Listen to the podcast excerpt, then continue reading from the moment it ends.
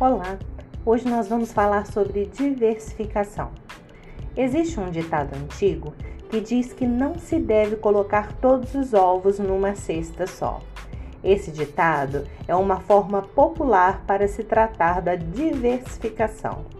Nela, garantimos que o risco incorrido em um investimento seja diluído pela segurança do outro, já que, se eu diversifico, eu distribuo meu ativo em mais de um modelo de investimento, seja pelo grau do risco que ele possui ou pela sua volatilidade.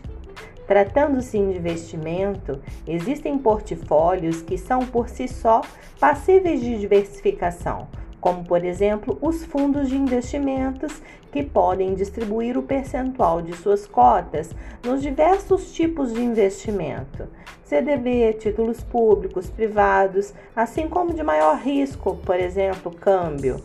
Através da diversificação, é possível sanar as possíveis perdas ou rentabilidade negativa de um período em detrimento de outro investimento que tenha desempenho diferente e assim grau de risco diferente.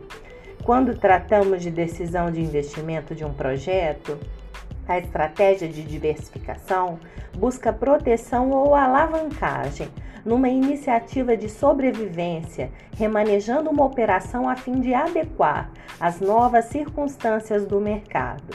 Se encara a diversificação como reposicionamento, utilizando uma analogia de domínio geográfico, podemos pensar na diversificação como realocação de esforços em várias posições, o que pode trazer fortalecimento, seja na entrada de novos mercados ou em outras decisões. O gestor é o técnico nesse reposicionamento de campo. É ele quem decide quando, como e onde avançar, se é necessário trocar os jogadores, a tática e o ritmo do time. O importante é ser tão dinâmico quanto dinâmico é o mundo e seus mercados.